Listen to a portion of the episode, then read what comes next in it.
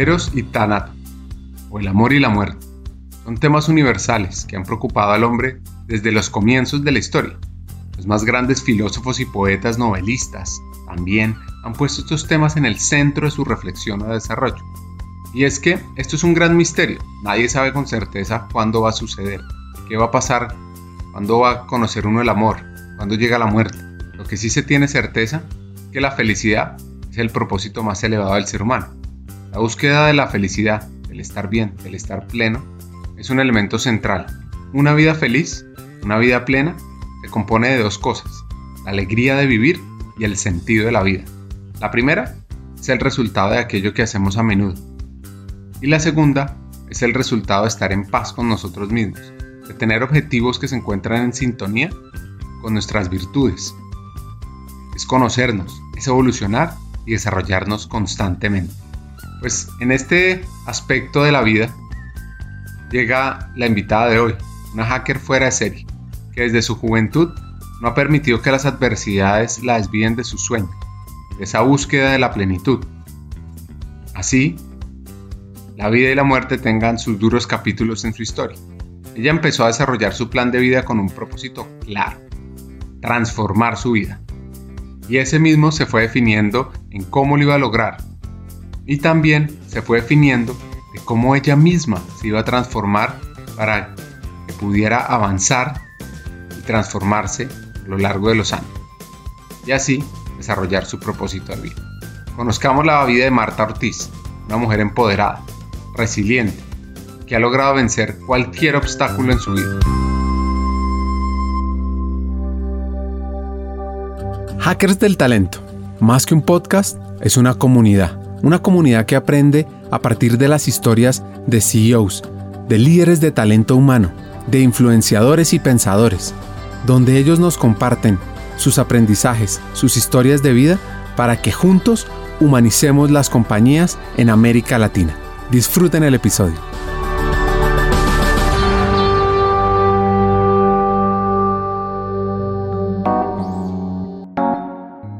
La vida siempre hay momentos retadores. El punto está en cómo uno los afronta, rodeado de familiares, amigos, y esto lo vivió nuestra hacker, que además de rodearse de gente cercana, lo afrontó con valentía, ímpetu y mucho coraje. Y, y fue siempre así de resto de mi infancia, pues, ¿qué más te cuento? Quizás yo te había contado cuando preparamos el programa un poco, pues que, que de niña me marcó siempre la muerte, ¿no? Que es una cosa que, que conversamos y era que cuando yo había nacido ya había muerto mi primera hermana, era la, la, que me seguía y a los siete años míos, siete, ocho años ya había muerto mi hermano mayor. Luego estoy yo desahuciada por un cáncer a los 14 años, muere mi hermana mayor a los 35, después muere mi madre, luego muere mi padre y tengo hoy solo un hermano vivo. Entonces, así como te contaba de esa bellísima infancia de, mezclas de pensamiento y de mezclas de ambientes. Nuestra hacker de hoy se llama Marta Ortiz, creció en Medellín. Estaba rodeada de una familia llena de unidad, que le permitió desarrollarse con libertad. Incluso esa libertad le dio para escoger una carrera atípica para los gustos de su familia, podría uno decir. Eso sí, años más tarde, demuestra su tenacidad por seguir los sueños y su pasión por el periodismo, trabajando incluso en dos de los diarios más importantes del país, La República y El Colombiano. Y ahí no paró su ímpetu por su desarrollo personal y por el periodismo.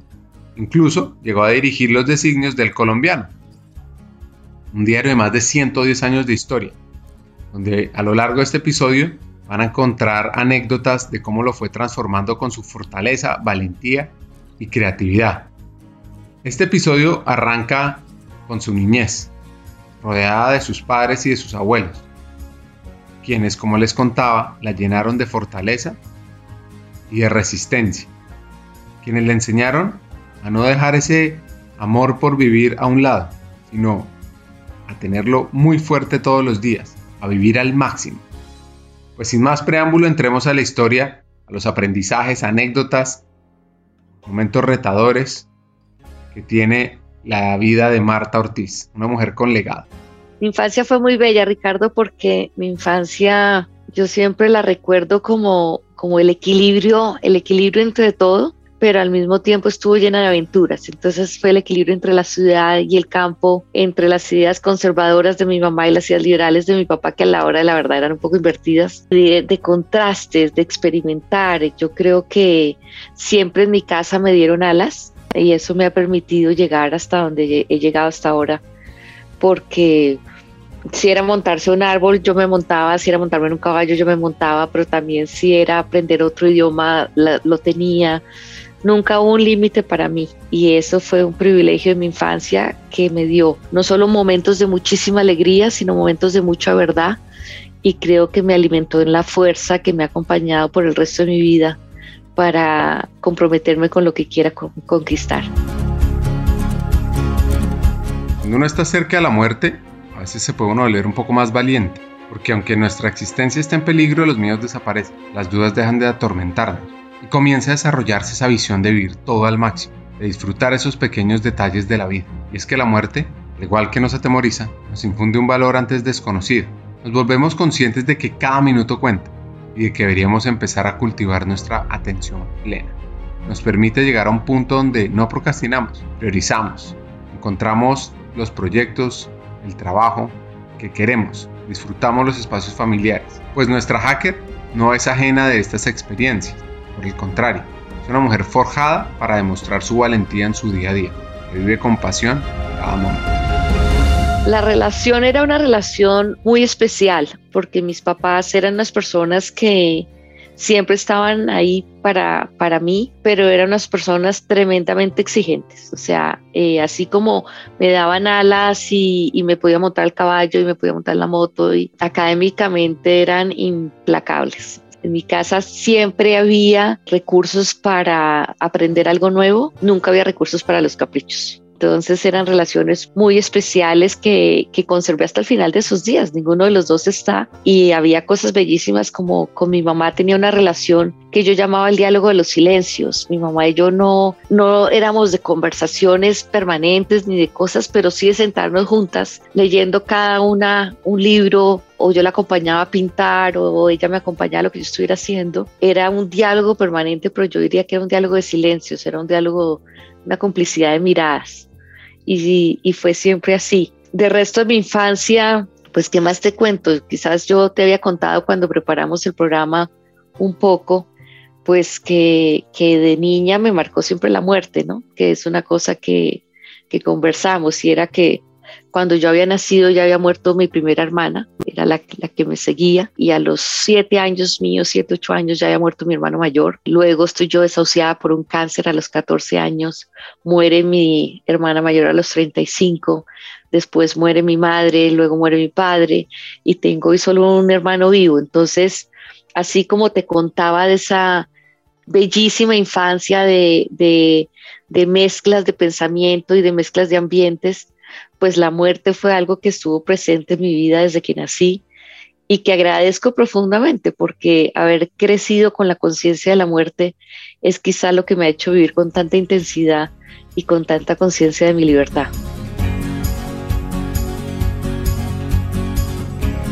Hay una frase de Pablo Coelho que dice así, es necesario correr riesgos, seguir ciertos caminos y abandonar otros. Nadie es capaz de elegir sin miedo. Pues esto lo entendió muy bien Marta quien ha enfrentado cada suceso de su vida, dejando los miedos y desarrollando una valentía, cual le dicta a su ser no dejar nunca un día sin vivir y aprender de manera sublime. Es que la vida nos enseña con experiencias que hay que apreciarla. Depende de qué momento de la vida te toma, porque por ejemplo, bueno, yo nací y Isabel, que se llamaba la, la, bebé, ya había muerto. Pero cuando muere Daniel, muere mi héroe, como dices tú. Pero hay una cosa que a mí me impacta mucho y me marca de por vida, y es la incoherencia de los adultos.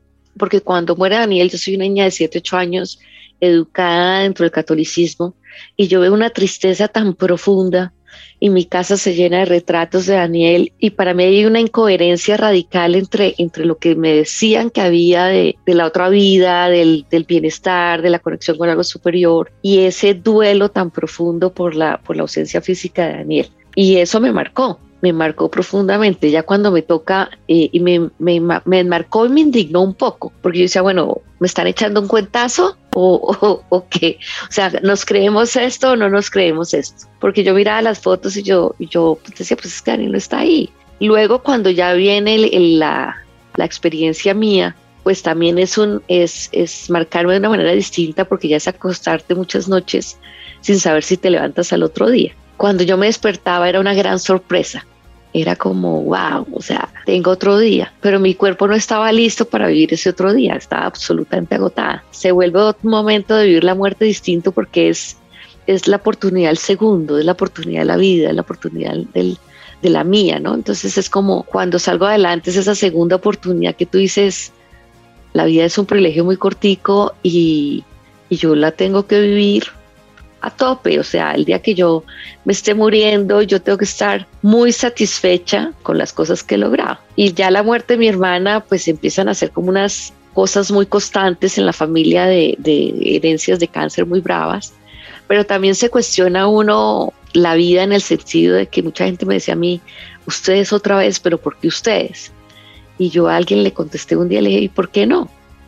O sea, en, la humanidad hay historias tan dramáticas de vida que por qué a uno no le puede tocar una de esas historias. Entonces, siempre lo he querido ver como un privilegio. Mis padres me enseñaron a verlo así. O sea, yo vi enterrar a mi papá y a mi mamá tres hijos. Creo que es el dolor más grande que puede tener un ser humano y a pesar de sus duelos y sus tristezas, nunca los vi con rabia, nunca los vi culpando a nadie y nunca los vi perdiendo el encanto con la vida. Había que decantar el duelo, obviamente sí, pero ambos fueron ejemplares en, en seguir adelante.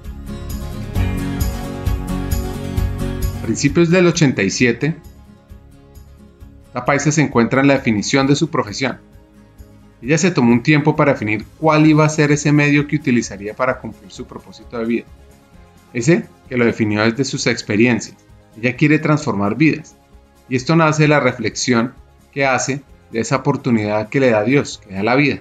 Y pronto un poquito del destino las profesiones no las tenía muy claras, las intenciones sí, precisamente porque como era consciente de, esa fragilidad de la vida, yo decía, mi vida tiene que ser relevante, o sea, me, dieron una segunda oportunidad, yo tengo que hacer algo que valga la pena y algo que valga la pena para mí siempre ha sido transformar vidas. El, sentido de propósito es vivir siempre con sentido de propósito. Y no se trata de ser importante o ser reconocido, se trata de que tú sientas que tu vida tiene sentido que esa oportunidad que tú tienes y que te han dado, valió la pena dártela a ti. Y yo trato de enfocar eso muy claro y, el periodismo de alguna manera estaba, yo escribía desde pequeña, porque era como una manera de, de expresar mis ideas, a ver si, si expresando mis ideas yo lograba inspirar y mover un poquito a otras personas que no habían tenido la oportunidad que yo había tenido, porque lamentablemente es muy difícil aprender de la experiencia del otro y yo quizás no quisiera que las personas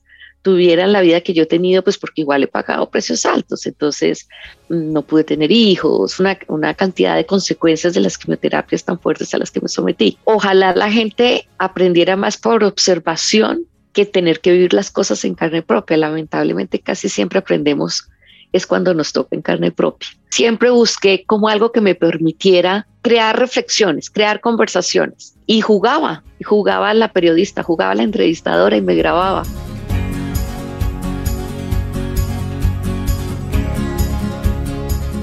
Marta le encantaba estar junto a su abuelo, aprender con él y de él. Incluso tenían un juego que lo llamaban el juego de los silencios. Su abuelo, Fernando Gómez Martínez, le compró a su mejor amigo, Julio Hernández, el diario en 1930 eran empleados del mismo. Lo que pasa es que Fernando con sus ahorros y un golpe de suerte reunió los recursos para generar uno de los más reconocidos diarios de Colombia. Además de ese amor periodístico, Fernando también fue político, embajador, ministro, gobernador. Nació en el municipio de Santa Fe, Antioquia, que es una joya arquitectónica y de pasajes mágicos que queda a una hora de Medellín. Oigamos la historia con su abuelo. Sí, claro, mi abuelo no más que querer ser como él, porque me parece muy difícil, yo creo que cada persona es un individuo, pero sí me parecía que su oficio y, y, como a todos, a mi abuelo lo etiquetan de muchas cosas, pero para mí mi abuelo era un intelectual y un humanista que, incluso me parece que hay personas que lo interpretan muy mal, porque para mí era eso. Y me encantaba ver lo que hacía y me encantaba chiquita cuando iba a Medellín ir a visitarlo al periódico y jugar en el periódico con él. Y vuelvo a los silencios y escucharlo en silencio. Él era una persona muy callada, pero cuando hablaba tenía algún motivo importante y había que escucharlo. Y, y me encantaba verlo, me encantaba ver la capacidad que tenía de, inspirar a la sociedad antioqueña. Marta decide estudiar diseño industrial en la Universidad Javeriana en el año 88. Eso sí, una decisión que sorprendió a todo el mundo. Y en ese momento, pues Colombia vivió una época oscura. Mafias, guerrilla, paramilitares, terror en diferentes lugares. Eso sí, ella siempre con su positivismo quería generar un mejor futuro.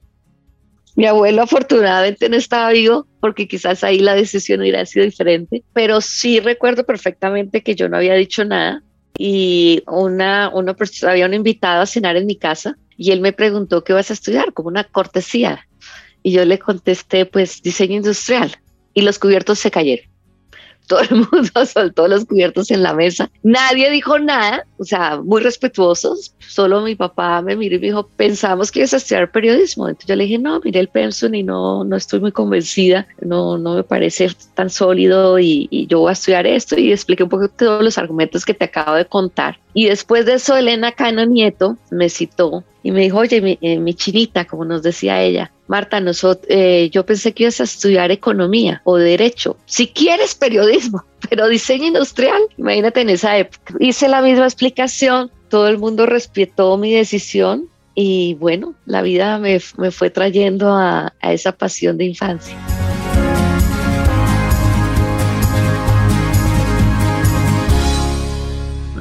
La perseverancia y tener los objetivos definidos es algo que ha impactado la vida de Marta pues se va a estudiar a la Universidad de Navarra en España, en 1993, entender cómo funcionaban las diferentes dinámicas de los medios españoles. Y luego de eso, regresa al país a trabajar en el diario La República. Es un periódico económico, empresarial, financiero, que hasta el 2016 era propiedad del colombiano. Ya para esa fecha, el grupo Ardila Lule lo compra por 10 mil millones de pesos. Claro, no, sí, tengo la fortuna de, irme a Navarra a hacer un programa individualizado, que son programas de investigación. Entonces, por un año investigué medios españoles, entonces estuve más o menos tres meses en Madrid, un mes en Barcelona y el resto en Pamplona escribiendo un paper comparando lo que había visitado y había estado en el país, en el mundo, en el ABC, en el periódico de Cataluña, en La Vanguardia, en revistas como El, Vogue, Telva, las revistas culturales. Ese, ese fue un año increíble donde además conocí a dos de mis grandes amigas, que era con quienes vivía. Luego estuve en Inglaterra, en Oxford, estudiando inglés. Yo realmente no, no tenía un buen inglés, entonces ese fue otro privilegio. Y regresé a Colombia tan solo por tres años y ahí ya volví a los Estados Unidos, donde hice un MBA en, en Lean University y luego monté mi empresa en los Estados Unidos. Era una empresa que quería que fuera pequeña, porque quería que fuera de pocos clientes, pero de relaciones muy intensas. Y finalmente regreso a Colombia por un accidente que es que a los 13 años de estar yo en los Estados Unidos, cuatro o tres días antes de montarme a un avión, me entero que mi mamá tiene un cáncer de páncreas. Y pues después de todo lo que habíamos vivido juntos como familia, me quedo a acompañarla y en ese proceso de año y medio me quedo en, Colombia, simplemente acompañándola, lo cual considero siempre que ha sido uno de mis grandes privilegios. Compartir con una persona en, estos procesos tan, tan difíciles es, un honor. Y cuando ella fallece, estoy lista para regresar a los Estados Unidos. Y Jorge Hernández eh, me ofrece entrar a la República para apoyar el cambio que Juan Carlos Hernández y, Fernando Quijano van a hacer en la República. Yo inicialmente le digo que no y Juan Gómez interviene con todo su, su cariño y su convicción en la importancia de que entre en la empresa y me convence de hacerlo. Y así empiezo a trabajar en la República, en el cambio con Fernando y luego entro a hacer el cambio del colombiano y crear el laboratorio de innovación y termino pues como directora nueve años y como publisher alcancé a estar un año, un año y medio, algo así y esa es un poco rápida la, movida. Tres, tres países como cinco, seis ciudades. Salgo de la universidad y llego a Pamplona, que es la temporada en Navarra. De ahí me cruzo a Oxford, que es la temporada en Inglaterra. ¿Qué año? 93 debió ser, que fui yo a España. O sea, 94 sería Inglaterra, 95, 96, 97 sería Colombia, 98 Estados Unidos y yo regresaría a Colombia por ahí en el 2010. Marta nos da a conocer cómo diseñó y planificó el proyecto con que ella ganó la confianza y sobre todo le dieron el reto de transformar el colombiano. Como ella misma lo dijo, tener una visión distinta en un mundo de periodistas le permitió crear un plan de trabajo disruptivo y una estrategia innovadora. Y aquí, una de las ventajas de tener esa mente multidisciplinaria, que hace que uno pueda ver el mundo con otros ojos y desde varias aristas. Un dato curioso, la herramienta que usó para diseñar esa propuesta ganadora es todo el tema de pensamiento de diseño y mapas mentales. Es una metodología que se utiliza mucho en desarrollo de nuevos productos y innovación. Pues mira, del colombiano son, son muchísimos los momentos memorables porque es que fueron pues años de, ejecutar una transición absolutamente radical de la empresa. Entonces hay toda clases de historias, pero quizás la primera que viene a mi cabeza es como inicia todo. Yo había hecho pues ese, ese proyecto en la República, entonces el colombiano iba a cumplir los 100 años. La Junta estaba considerando contratar dos asesores eh, externos, puso a competir dos empresas y alguien dijo en la Junta, oiga, pero ¿por qué no ponemos a Marta que compita. Ella ya hizo proyecto de la República, ha sido un proyecto exitoso, pues invitémosla. Y yo estaba compitiendo pues con empresas de, del mayor perfil en el mundo en este tipo de, transformaciones de medios. Y yo me senté muy juiciosa, hice un mapa mental como de todo lo que eso implicaría, que era la, la, creación de un laboratorio de innovación cuyo primer proyecto con metodologías de design thinking, que dependía de la junta directiva para salirme de todo el ruido del día a día y, de cualquier ruido que hubiera ahí. Y el primer proyecto sería el cambio, cambio el colombiano. Entonces me dice, hizo un mapa mental con lo que había que hacer desde lo más grande hasta lo más chiquito. Desde lo más grande te estoy diciendo desde definir la misión de la compañía y lo más chiquito es hay que diseñar el punto y la coma en el papel del impreso y hay que diseñar en la web estas cosas, absolutamente todo. Yo imprimí ese mapa mental y ese mapa mental era el tamaño de una sala de juntas. O sea, imagínate la mesa de la sala de juntas y, yo había medido y dije yo, Dios mío, el papel me dio de este tamaño.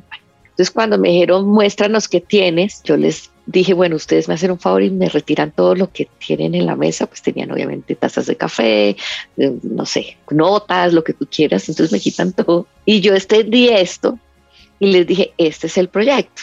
Entonces ya empecé en un, en un PowerPoint a explicar un poquito el mapa mental, pero el mapa mental, digamos, mostraba el, la conciencia de la complejidad, el compromiso con el norte y el plan muy preciso que teníamos de, de ejecución. Y, y, fue inolvidable porque, porque la Junta terminó con un aplauso y en esa época todavía estaba mi hermano en la Junta, él se retiró apenas me nombraron a mí por, para no tener como relación de, de hermanos y, y trabajo. Eh, pero me decía Marta, lo único que yo había visto en esa junta era mucho estrés y es la primera vez que yo veo una reacción de ilusión y tan emocionante y la verdad para mí fue muy bonito porque me, me compraron la idea y me apoyaron totalmente en esa primera transición que fue tan, tan fuerte en el colombiano.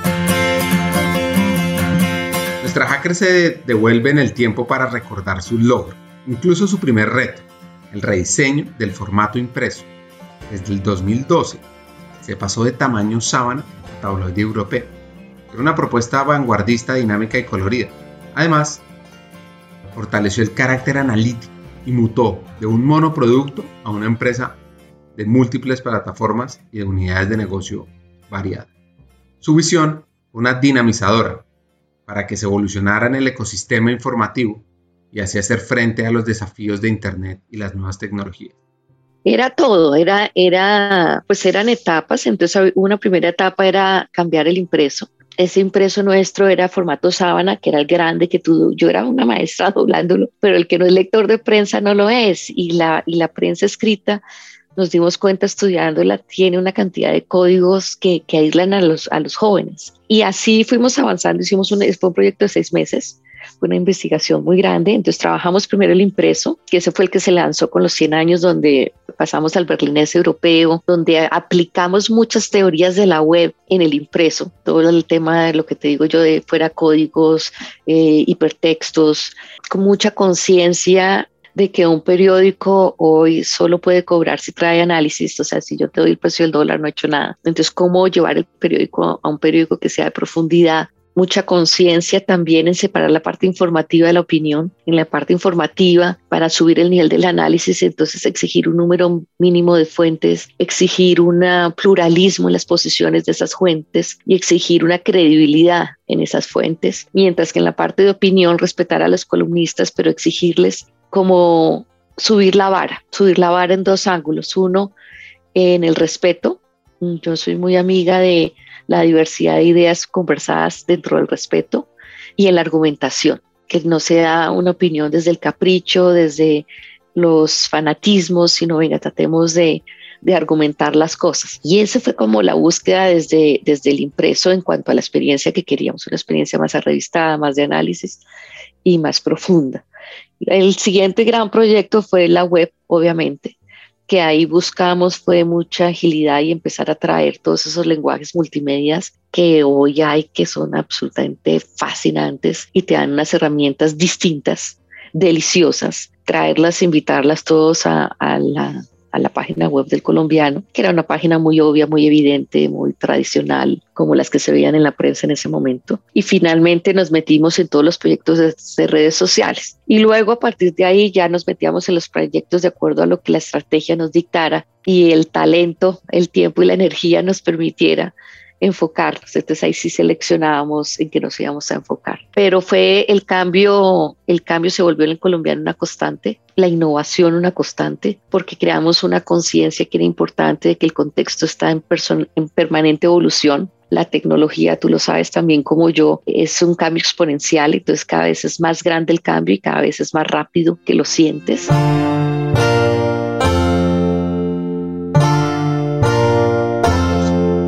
Nuestra hacker asumió un reto que cambiaría su vida. Ella afirma que rara vez entraba a la junta directiva hasta que un día, de repente, la llamaron y le propusieron la dirección. Pero como dice Simon Sinek, el logro ocurre cuando perseguimos y logramos lo que queremos. El éxito llega cuando buscamos claramente por qué lo queremos. Paso primero a la, subdirección por seis meses, luego a la dirección porque empiezan a buscar un director y, la verdad es que encontrar hoy un director para un medio de trayectoria no es fácil porque tú necesitas a alguien que quiera mucho el impreso, pero que esté apasionado por la tecnología, porque si no te paras en uno de los dos mundos y y empiezas a hacerle un daño al otro mundo, que siguen siendo muy importantes los dos. Entonces se empiezan a buscar y no encuentran y en un momento, te va a, esta anécdota te va a encantar. En un momento me, me hacen entrar a la junta, yo a la junta no, ya no iba casi nunca, sino cuando tenía algo que mostrar de los avances y me ofrecen la dirección, eh, pero en estos términos me dicen que que lo han pensado bien y que me quieren ofrecer la dirección porque yo hice pues toda la, estrategia de producto y que no quieren que sea un título de encargo, eh, sino un título en propiedad para que yo no tenga la excusa de decir, no, pero es que no tengo la autoridad, no es que no tengo, sino no en propiedad y que si no les gusta mi desempeño, pues me echan, que si acepto el reto. Yo muy atrevida dije que sí, que, que aceptaba el reto y pues estuve allá nueve años inolvidables. Tenemos un sueño, humanizar las empresas haciendo de talento humano un actor clave, fundamental, fuera de serie. ¿Cómo lo vamos a lograr? Pues tenemos una gran noticia. A partir del 29 de junio y hasta el 31 de agosto están abiertas las aplicaciones a la Academia Hackers del Talento México, un trabajo en conjunto con AMEDIR, con la Asociación Mexicana en Dirección de Recursos Humanos. Nuestra motivación es formar a los futuros líderes de talento humano de América Latina, para que seamos estratégicos, tecnológicos, transformadores, y así lideremos la humanización de las empresas en la región. Te preguntarás, ¿por qué me va a interesar a mí? ¿Qué tiene de ganador? Pues aquí van cinco razones. La primera, vas a aprender de la experiencia de forma colectiva, y es que los profesores son vicepresidentes y CEOs de compañías. Compañías como PepsiCo, New World Brands, Whole Foods, Alsea, Grupo Modelo, por nombrar algunas. personas que te enseñarán desde la experiencia, desde la práctica. Segundo, contarás con un contenido relevante. Son 20 sesiones sincrónicas que reúnen temas como mindset para hackear el talento, impacto e influencia, conectar y movilizar el negocio, toma de decisiones, ser CEO, data, people, liderazgo transformador, humanización y tecnología y mucho más. Tercero, también vas a poder aprender a tu propio ritmo. Vas a tener acceso a una plataforma con contenidos específicos de People Analytics, experiencia del empleado, inteligencia artificial y varios cursos más. Cuarto, vas a ser parte de una comunidad, porque los estudiantes son también fuera de serie como tú. Y vas a aprender de ellos y con ellos. Y quinto, vas a vivir un aprendizaje increíble, porque es que combinamos lo mejor de la ciencia del aprendizaje, de la tecnología educativa, con un modelo ganador sincrónico, asincrónico, con aprendizaje a través de retos, coaching entre pares, proyectos de impacto en la empresa y mucho más. Bueno, podría seguir aquí hablando bondades de esta academia, que dura 5 meses y arranca a finales de septiembre. Pero te digo, las aplicaciones se cierran a finales de agosto, no hay muchos cupos. Solo digo. Si quieres profundizar más, puedes conocer en nuestra página web vanza.co, buscas Hackers del Talento, Academia México. Repito, Banza.co, buscas Hackers del Talento Academia México. Sigamos con el episodio, sigamos formando los futuros líderes de talento humano de América Latina.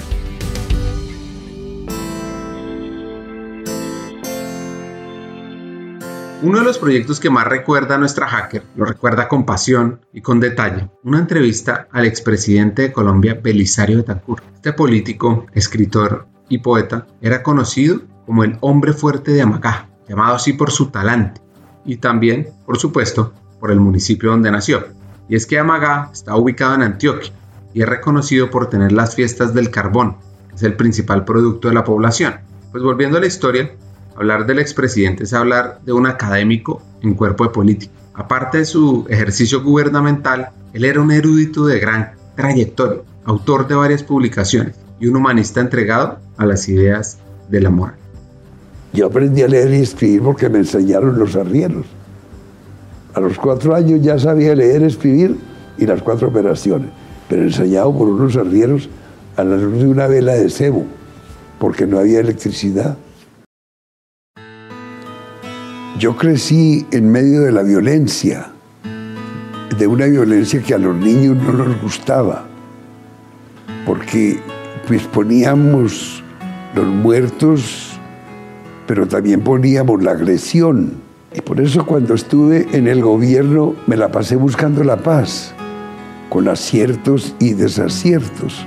Para el ser humano lo más enaltecedor es pedir perdón, es decir, me equivoqué, perdónenme. Y el presidente Betancourt lo conocía un poco más porque él era jurado del colombiano ejemplar, que es el premio que, tiene la compañía. Entonces le pedí entrevistarlo en Barichara porque sabía que él le gusta hablar o sea, me va a dejar en las mismas historias y yo quiero ir a otras historias. Y llegamos a, Barichara y, y, fueron dos días de conversar, caminar, tertuliar y salió una entrevista que a mí me encanta porque es una entrevista que lo cubre todo. Es una entrevista que hablamos de política, pero hablamos de la familia, hablamos de poesía, hablamos de María Mercedes Carranza, hablamos de sexo, hablamos de absolutamente todo menos del Palacio de Justicia porque era su condición. Entonces mucha gente cuando yo me fui me dijo, pero ¿cómo, cómo le aceptas eso? Y yo le dije, yo creo que aquí hay tanta riqueza que, que yo voy a hablar de esto. Sin embargo, nunca la publiqué porque yo puedes determinar, yo dije, esto, esto está pendiente. Y esto está pendiente es que eh, el día que él murió, yo lo iba a ver, casualmente lo iba a ver, porque ya en los últimos espacios él había empezado a hablar del tema del Palacio de Justicia eh, y lo había hecho en el premio Gabo y lo había hecho, entonces yo dije, bueno, ya es el momento y de pronto acepta que hagamos esa última pregunta. Y el día que yo estaba, estaba aquí en Bogotá, porque había reunión del colombiano ejemplar, nos llamaron esperándolo en el hotel JW Marriott y nos dijeron que el presidente estaba hospitalizado. Ya al momentico a mí me dijeron, Marta, el presidente está gravísimo, esto no tiene salida. Y pues creo que el presidente murió, si no estoy mal, al otro día. Entonces ya me senté esa semana a editar la, la entrevista y la publicamos a los ocho días de, del haber fallecido como un homenaje a, a, una persona que me encantó conocer desde el periodismo. Yo no lo conocía más que en temas sociales y era un libre pensador, un bohemio maravilloso que estaba en una etapa de su vida muy especial.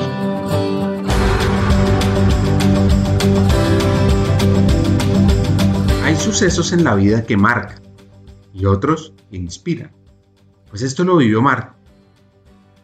Cuando uno de sus ídolos musicales escogió a Medellín para que fuera el escenario de un experimento de paz, de un concierto que iba a trascender al espíritu de la ciudad. Ese artista es Yo-Yo Ma, uno de los mejores violonchelistas del mundo, un hombre con un gran sentido de la sensibilidad y de la humanidad. Él es de padres chinos, nació en París y a los cuatro años de edad estudió violín. Comenzó a sobresalir en el mundo de la música desde una edad muy temprana y ha ganado numerosos premios y distinción, entre ellos 18 Grammys, 18 Grammys. Yo-Yo Ma tiene un repertorio más ecléctico que el típico de los intérpretes de música.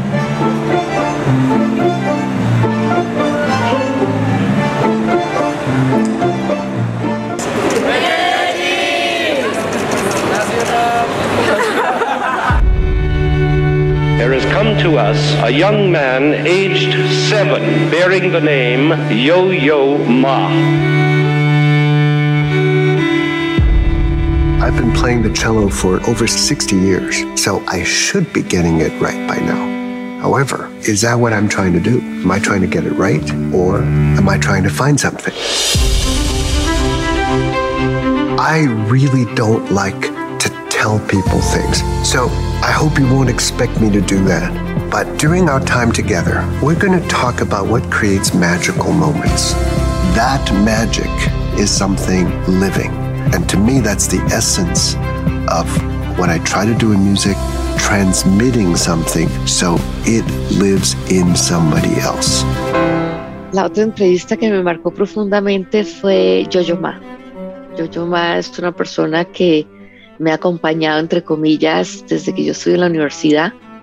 Eh, yo creo que no hay una sola semana en que yo no oiga su música, además quizás al chelista que más oigo cuando estoy escribiendo, me, me da mucha serenidad y enfoque. Y siempre lo quise entrevistar y, y, de alguna manera lo consiguió la gente del Hey, pero lo consiguió ocho días antes, me, me, buscaron y yo les dije, listo, yo les ayudo, preparando sobre todo a la ciudad para que entienda la dimensión de quién viene, para que lo valore, para que lo reconozca, porque era un privilegio que él hubiera escogido a Medellín. Él hizo un proyecto con Back que se fundamentaba en la convicción que él tenía de que la música trae paz y escogió unas ciudades del mundo y hizo un recorrido. Entonces en ese recorrido escogió a Medellín y tocó en el metro, por sorpresa, tocó en el metro, en la Casa de la Memoria y en ese proceso pues estaba una entrevista conmigo y yo tenía profunda ilusión de, de conocer al maestro.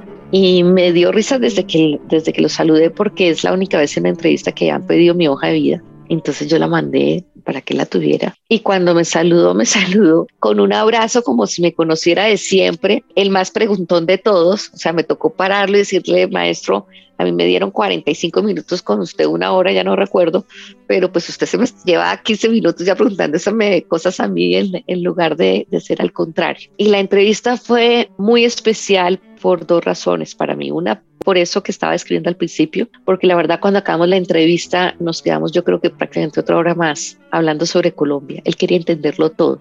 Y después y termina ese esa esa mente tan inquieta que él tiene por una pregunta demoledora que es ¿y yo qué puedo hacer para ayudar? Imagínate este personaje diciendo el que puede hacer por este país. Y lo otro muy bello pues son sus ideas, ¿no? Es un hombre absolutamente profundo, eh, cuando habla de la música y de desde dónde interpreta, pues te da lecciones permanentes. En, eh, por contarte algo, para enriquecer la conversación, pues en algún momento para empezar le dije yo pues que esa entrevista era para un periódico y un periódico es un medio masivo. Entonces pues no íbamos a poder entrar a ciertos niveles de profundidad porque se trataba justamente de que todo el mundo entendiera y se enamorara y se seduciera por un personaje como era Yo-Yo Ma. Entonces le, le hice una pregunta muy básica que era ¿qué es la música? Y el maestro me dijo escoge dos etapas de mi vida. Entonces le dije bueno, los 20 años y el momento en que usted vive Entonces él, me dice, mira Marta, a los 20 años la música para mí era técnica. Yo quería ser el mejor chelista del mundo, quería tocar ciertas piezas y quería tocar en ciertos eh, auditorios y esa era mi obsesión. Mi obsesión era la técnica. Y hoy la música es como un iceberg. Entonces por encima del agua tú tienes todo lo que es la técnica y lo que te he estado escribiendo, pero debajo del agua está la capacidad transformadora de la música. Y ahí empieza a describir del proyecto y empieza a hablar de Bach y de cómo hoy toca desde el sentimiento. Y esa noche dio un concierto en el Teatro Metropolitano al que le añadió una pieza final homenajeando a, a todas las víctimas de Colombia y que él consideraba además que víctimas éramos todos, porque hablamos mucho de que no importa dónde tú estás sentado en Colombia, todos somos víctimas de alguna manera.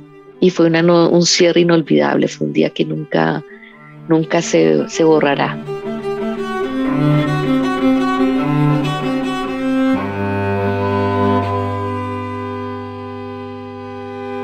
Aquí viene un hack y es, si se cambia, así sea una vida, tu manera de trascender es impresionante. Cuando las metas son materiales, se te enreda la cabeza, porque siempre van a haber más cosas. Pero cuando las metas son del alma, se logran con el corazón. Sí, y, no nunca lo he visto ni como fama, ni como que el que, el que trasciende es el que tiene un impacto masivo. Yo creo que, que hay personas que trascienden en comunidades muy pequeñas y han, cambiado vidas Sabes que si tú cambias una vida es una manera de trascender y, impresionante. Cuando las metas son materiales se te enreda la cabeza, porque siempre va a haber más cosas. Pero cuando las metas son de, del alma, es más cuidar, para mí es cuidar eso, cuidar esa sensación. Y yo te lo digo, yo cuando he renunciado, yo, yo soy muy constante en mis proyectos y solo, solo renuncio cuando hay un tema de valores. De resto, yo siempre puedo trabajar más.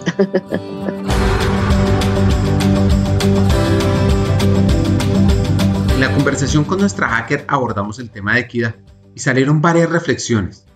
Para decirles algo muy concreto de su mirada a esta transformación, ella lo ve desde el ser y su entorno y cómo generar esos aprendizajes que generen un cambio de conciencia de cada hombre y de cada mujer. Esa conciencia es sembrar una semilla para el cambio, liberarse de los prejuicios, de los prejuicios culturales que les impide a los hombres disfrutar y por ende aceptar la compañía de las mujeres en todos los ámbitos de la vida. La principal reflexión de esto es no dejar a nadie atrás, aprender a abrazar lo femenino, a abrazar lo masculino, a comprender que la lucha por el cambio debe venir de forma transversal de todas las disciplinas y todas las identidades de género. Yo creo que hay que trabajar una cosa desde cada uno y otra cosa hacia la sociedad desde cada uno de nosotros, a mí me parece esencial educarnos en la libertad, hacernos conscientes de la libertad.